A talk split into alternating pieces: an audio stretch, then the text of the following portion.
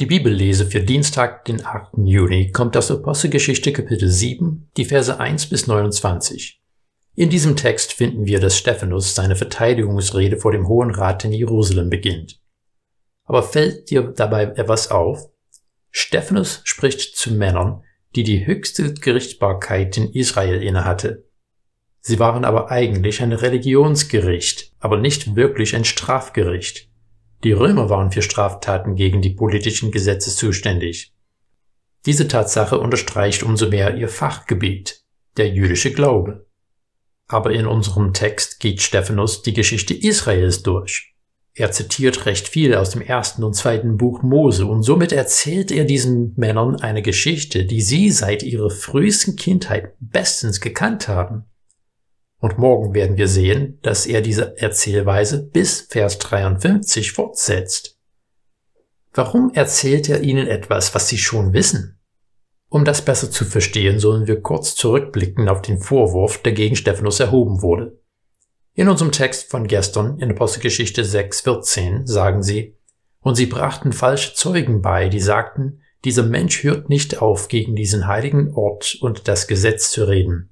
Wir haben ihn nämlich sagen hören, dieser Jesus, der Nazaräer, wird diesen Ort zerstören und die Bräuche ändern, die uns Mose überliefert hat.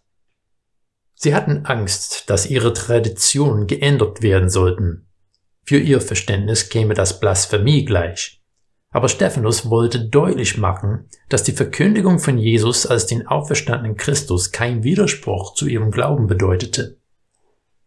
Stephanus zählte die ganze Geschichte Israels auf, um deutlich zu machen, dass Jesus die Erfüllung der Verheißung war, die sie seit Jahrhunderten erwartet haben.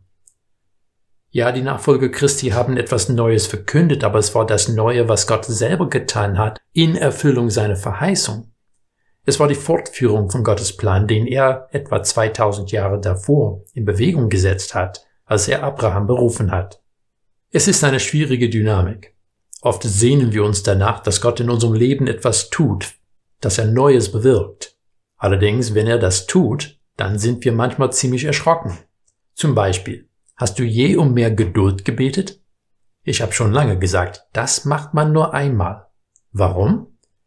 Weil Gott uns Geduld nicht schenkt. Er lehrt uns Geduld. Das ist meist die harte Prüfung. Möchtest du, dass Gott dein Glauben stärkt? Dann wird er dir mehr Gelegenheit geben, ihm zu vertrauen. Das bedeutet aber, dass du nicht die Kontrolle hast. Bittest du ihn um mehr finanzielle Sicherheit? Dann wie sieht es aus mit dem Geben? Manche würden an der Stelle fragen, was hat das mit Geben zu tun? Wenn ich finanzielle Sicherheit haben will, muss ich mehr bekommen, nicht geben. Aber Gott sieht das ganz anders. In Malachi 3,10 werden wir aufgefordert, bringt den ganzen Zehnten im Vorratshaus, damit in meinem Haus Nahrung vorhanden ist. Ja, stellt mich auf die Probe damit, spricht der Herr der Herrscharen, ob ich euch dann nicht die Schleusen des Himmels öffne und Segen im Übermaß auf euch herabschütte. Also, Gott sagt, wenn du Sicherheit haben willst, dann musst du mir erst vertrauen und dein Geiz aufgeben und anfangen erstmal zu geben. Wir sind in derselben Gefahr wie der Hohe Rat von damals, den Glauben an Gott und sein Christus zählen zu wollen.